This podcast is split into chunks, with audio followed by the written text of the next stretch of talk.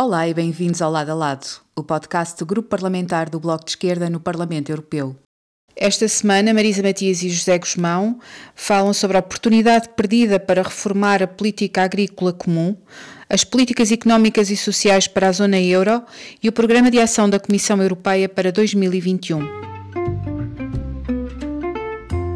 Olá, Zé.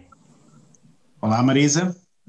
Não sei se já estás refeito da votação da política agrícola comum desta semana. Eh, foi dura. Interminável votação da política agrícola. Interminável Como é que acaba? Pois, exato. Bem, seja como for, eh, esse é um dos temas desta semana, não vale a pena muito fu- fugir a ele, porque hum, temos a cada sete anos, mais uma vez, a, a novela de tentar eh, fazer da política agrícola comum uma política mais justa, parece que ainda não é desta vez, e é uma oportunidade que nós perdemos de eh, poder fazer, alinhar a política agrícola comum aos objetivos de combate às alterações climáticas, e isso é obviamente uma questão fundamental, e ao mesmo tempo também eh, uma política eh, que permita soluções que sejam mais justas do ponto de vista da, da distribuição dos recursos. Portanto, ainda não foi desta vez que conseguimos isso. Ah, a política agrícola comum mantém uma, uma ligação muito forte eh, em termos do financiamento aos grandes produtores. Ah, obviamente, nós não nos podemos esquecer que nos últimos 20 anos ah, foram eliminadas ah, 4 milhões de pequenas ah, propriedades no espaço da União Europeia em resultado da política agrícola comum e esta nova proposta também não ajuda muito a esse respeito. Não tem medidas no que diz respeito, por exemplo, à agricultura familiar, não tem medidas muito concretas no que diz respeito ao- à recuperação do espaço rural e à promoção eh, dos circuitos curtos de distribuição. Há algumas mudanças, melhorias, mas não chega sequer à necessidade que nós devíamos ter. E, e por isso, ao favorecer ainda muito a pecuária industrializada, a agricultura intensiva, eh, não promovendo, como disse já, a agricultura familiar, nós não estamos a aproveitar para uma renovação da política, nem para uma redistribuição mais justa, nem, como disse, para atingir as metas que se dizem querer atingir em outras peças de legislação comunitária. E nós em Portugal sabemos bem o que é que é o resultado de tudo isto, não é por acaso que nós temos, por exemplo, no Alentejo, cada vez mais eh, olival intensivo e em outras regiões do país outras formas de agricultura intensiva, ao mesmo tempo que temos um território deserto no interior eh, e que fomos, tivemos aliás o exemplo do, do- de, trágico exemplo dos fogos que vivemos alguns anos atrás e que mostram como é necessário eh, repensar eh, o interior e a ocupação do, do- do próprio território e não conseguimos fixar a população. Também muito por isto, porque não é rentável, não é vantajoso e não há formas de premiar eh, quem trabalha na agricultura. Eh, além disso, ainda estamos num sistema em que não há um pagamento justo aos produtores eh, e, sobretudo, aos pequenos produtores. Enquanto continuarmos com esta lógica de que o financiamento é por hectare e não por produção, dificilmente teremos um pagamento justo aos produtores. O que nos diz, as- os, nossos, os que nos dizem os nossos colegas eh, do, centro, digamos assim, do Parlamento, do Bloco Central, é que eh, a proposta da Comissão era muito pior, as negociações do Parlamento conseguiram introduzir algumas coisas boas e, portanto, é o compromisso possível. Onde é que nós já ouvimos isto, além da PAC? É, de 7 em 7 anos, no- em tudo o que é eh, quadro financeiro plurianual, é, é- é preciso para nos situarmos, nós estamos a falar de um quadro financeiro plurianual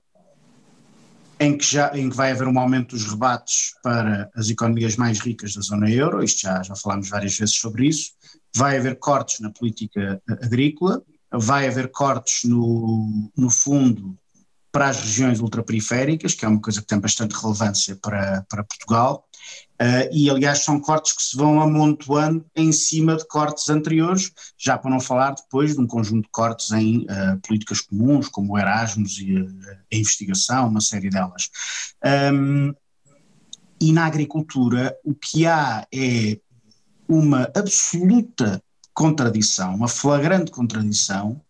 entre o que é a conversa, acho que se pode designar desta forma, sobre uh, os modelos sustentáveis de agricultura e o papel da política agrícola no, no Pacto Verde Europeu, que depois não tem nenhuma correspondência com o que está a ser feito e com as prioridades e, e, e a forma de distribuição dos recursos financeiros da política agrícola comum. Nós a seguir, na, enfim, com, com, esta nova comissão e com a apresentação do Pacto Verde Europeu, uh, foram, fizeram-se discursos muito bonitos sobre a importância de relocalizar a produção agrícola, de apostar em modelos de agricultura sustentáveis, ehm, de, de, orientar a produção agrícola mais para aumentar o nível de autossuficiência do, dos vários Estados-membros uh, e menos para, uh, para, aproveitar a exploração, uh, a, a, monocultura para exportar. tudo isso foi borda fora nesta, nesta proposta de, de, de PAC. E, e, bem, bem podem os, os, socialistas e a direita dizer que, que a proposta melhorou, o problema é que piora em relação ao quadro existente de política agrícola. Sim, piora porque há mais cortes, como dizes bem,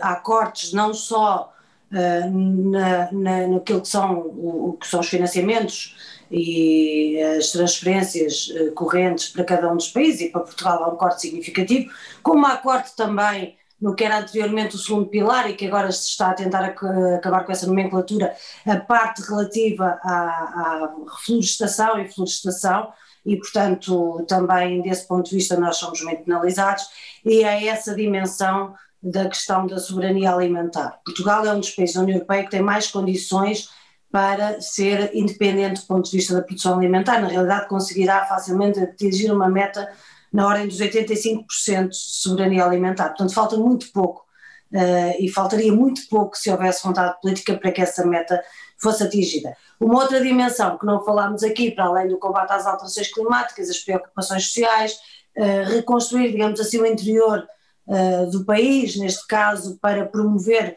uh, as pequenas produções e os circuitos de, de a curta, uh, curta distribuição, digamos assim, que isso obviamente será uma grande ajuda no combate às alterações climáticas.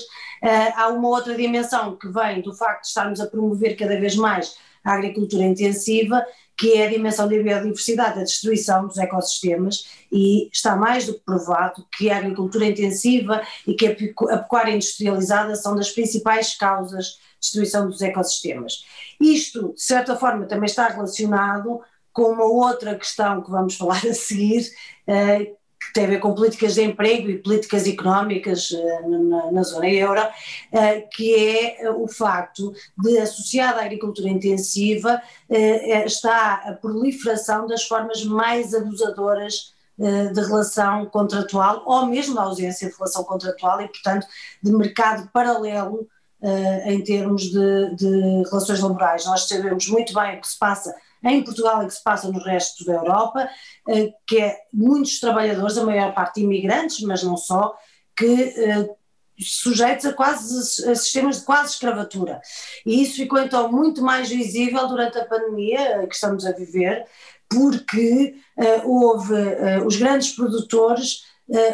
tiveram a necessidade de se organizar, uma espécie de uma associação, e tiveram essa necessidade de se organizar para pedir que não fossem feitos controlos do ponto de vista uh, das deslocações dos trabalhadores das produções agrícolas, porque senão seriam detidos, a maior parte deles uh, uh, são trabalhadores que não têm papéis e, portanto, as produções ficaram por apanhar, ficaram nos, nos pomares, ficaram nos terrenos, até que houve esta organização e nós vimos a mobilização de grandes produtores agrícolas para que os pudessem chegar um, às, às, localizações de trabalho, aos locais de trabalho, peço, peço desculpa, mas uh, não se preocupando muito em garantir os seus direitos do ponto de vista contratual. Portanto, há aqui uma série de, de problemas também associados ao trabalho uh, que uh, não são exclusivos da PAC, mas que a PAC, tal como está desenhada, obviamente ajuda a esconder. Sim,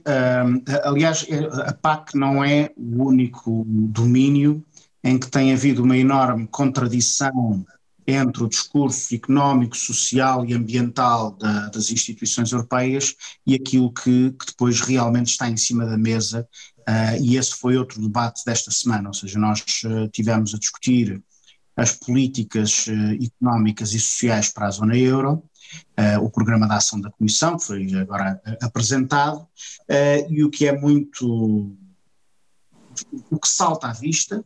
é a contradição entre os discursos e depois o que aparece uh, de concreto no, no, nos documentos. E, portanto, voltamos a ver o discurso da disciplina orçamental e, portanto, do, todo o jargão europeu que serve para designar políticas de austeridade. Uh, aliás, uh, verificamos que os próprios governos, a começar pelo governo português, antecipam esse tipo de pressões, ou seja, nós temos, por exemplo, o Orçamento de Estado para 2021, é um Orçamento de Estado que, em plena crise económica e social, irá reduzir a despesa total uh, de, das administrações públicas em Portugal. Uh, e isso acontece porque a Comissão Europeia vai pressionando os Estados-membros Uh, o, bem, não deixa de ser extraordinário que o governo, o governo português já não precisa que lhe mandem, uh, já faz sozinho antes, de, antes da Comissão Europeia dizer alguma coisa. E nem sequer aproveita um ano e um exercício orçamental em que as regras orçamentais ainda estão suspensas. Um outro aspecto tem a ver com a questão, com a questão do trabalho. Portanto, existe essa, essa situação na, na, na agricultura, que é o modelo de agricultura que se tem. Uh, que, que, que, é cada vez mais dominante, cada vez mais esmagador, é um modelo, um modelo de agricultura pouco intensiva em trabalho e o trabalho que cria é de baixíssima qualidade e muitas vezes ilegal, os efeitos. Mas um, é essa que é financiada, esse é que é o problema, não é? Porque as famílias, por exemplo, é, eram. É um modelo de agricultura insustentável com alto patrocínio das instituições europeias e do, do, dos recursos financeiros da, da, da União Europeia. Uh, e por outro lado, os direitos, a questão dos direitos do trabalho, depois tudo o que se tem ouvido sobre a necessidade de não deixar ninguém para trás, combater a precariedade, uh, promover a contratação coletiva, não é dito absolutamente nada sobre estas, sobre estas matérias, que são matérias absolutamente decisivas, e isso, aliás, também se reflete na posição de total inflexibilidade que o, uh, inflexibilidade que o, que o governo português tem mostrado em tudo o que sejam medidas uh, para uh, melhorar um bocadinho as condições da legislação laboral em, em, em Portugal. E, e, e, também no que diz respeito ao investimento público uh, e em particular a questão da saúde pública continua sob cerco um bocadinho em toda a Europa, em Portugal também não está muito famoso a esse respeito. não, não vemos muito empenho por parte da Comissão no seu programa para 2021 para, uh, para de facto, uh, permitir e contribuir e empenhar-se uh, no financiamento dos, dos eh, sistemas públicos de saúde, um pouco por toda a Europa, e se isto é assim durante a pandemia, imaginamos em tempos normais. Aliás, tu publicaste esta semana um, um, relação, em relação a uma questão escandalosa uh, de, um, de, um, trabalho que foi feito, jornalístico, que mostra os milhões que foram para a saúde privada, a mesma saúde privada que se emitiu do combate à pandemia durante, durante estes meses que já vivemos de pandemia em Portugal. Sim, o, o, quer dizer, a, a, o, a União Europeia durante vários anos pressionou os Estados-membros a subfinanciar os seus serviços nacionais de saúde mas a ideia não é propriamente que se reduza a despesa pública de saúde. A ideia. Não, a ideia é que ela se transfira. Exatamente, é transformar o Estado numa, e, o, e os serviços públicos de saúde numa espécie de central de compras, cuja função é encaminhar o dinheiro, o máximo de dinheiro do, dos contribuintes possível para os, uh, para os privados. E nós assistimos a essa transformação uh, em Portugal de uma forma uh, muito visível. O, o bolo do, do, orçamento da saúde, que, que, todos os anos é transferido para os privados, não tem parado de crescer. E para quem pensasse que a capacidade de resposta que o Serviço Nacional de Saúde teve à pandemia e a total incapacidade de resposta do, dos privados iriam provocar uma, um, uma mudança nos termos do, do, da, da, política do Bloco Central em relação à saúde, só pode uh, observar aquilo que está a acontecer neste momento. Uh, o, o, que estamos a discutir em relação à segunda vaga da pandemia, depois de um ano que foi uma gigantesca oportunidade perdida, em que o governo teve recursos e flexibilidade orçamental para dotar o Serviço Nacional de Saúde de capacidade de resposta à segunda vaga da pandemia. Em vez disso, o que se está agora a discutir é quantos milhões é que vão ser atirados para o privado quando a segunda vaga da pandemia começar a apertar, com o Presidente da República a, a, a negociar do lado dos privados, que é uma coisa absolutamente extraordinária. Nós temos um órgão de soberania, no momento em que existe um braço de ferro que basicamente visa determinar uh, uh, quando, se, se, se, se, o Estado vai requisitar o, o, os privados para ajudar a responder à segunda uh, pandemia ou se vai contratá-los a preços de extorsão, nós temos um órgão de soberania, que é o Presidente da República, que está basicamente a intervir nessa negociação, representando o, o, interesse dos privados. Sim, para que não haja requisição, que me parece ser, nos parece ser a única forma possível de lidar uh, com, a, ou seja, é também a única forma de estruturar uh, o próprio Serviço de Saúde uh, para responder à pandemia e está toda a gente a trabalhar para o mesmo, não é? Um, pronto, finalmente, sobre, ainda sobre esta, sobre esta questão, eu penso que é muito interessante verificar sobre a questão climática também se vão amontoando as, as contradições. Na, na semana passada, ou há duas semanas, já não me recordo, falámos do voto de toda a direita do Parlamento Europeu contra a proposta que felizmente foi aprovada do Parlamento Europeu de aumentar as metas de redução de carbono de 55% para 60%. Agora estamos a ter uma nova discussão a propósito do Fundo de Recuperação, que é uh, uma proposta que está a ser defendida por nós, pelos, pelos verdes, penso que pelos socialistas também, mas com pouca, com pouca determinação, digamos assim, de excluir toda a indústria fóssil do financiamento do Fundo de Recuperação, e a direita, nessas negociações, enquanto faz discursos sobre o seu empenho no combate às alterações climáticas cá fora, nessa negociação, está a opor-se com toda a força a que essa cláusula de exclusão seja uh, aprovada. Pois, no, no, que diz respeito à PAC, e para fecharmos este ciclo e voltar ao início da conversa, as, as, as emissões, eh, a proposta de redução de emissões é 30% até 2027,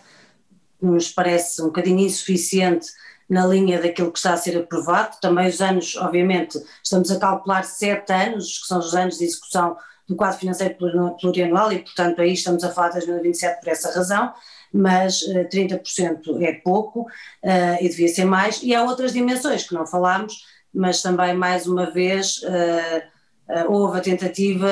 de impedir que haja tantas transferências para, para a agropecuária industrializada sem muito sucesso ou sem nenhum sucesso, e, e, a tentativa de impedir também que não haja financiamento público para espetáculos de exploração animal. E obviamente isto tem muitas dimensões, mas uh, podemos voltar a falar disto noutra altura. Uh, se calhar agora ficávamos por aqui e até para a semana. Até para a semana, Marisa.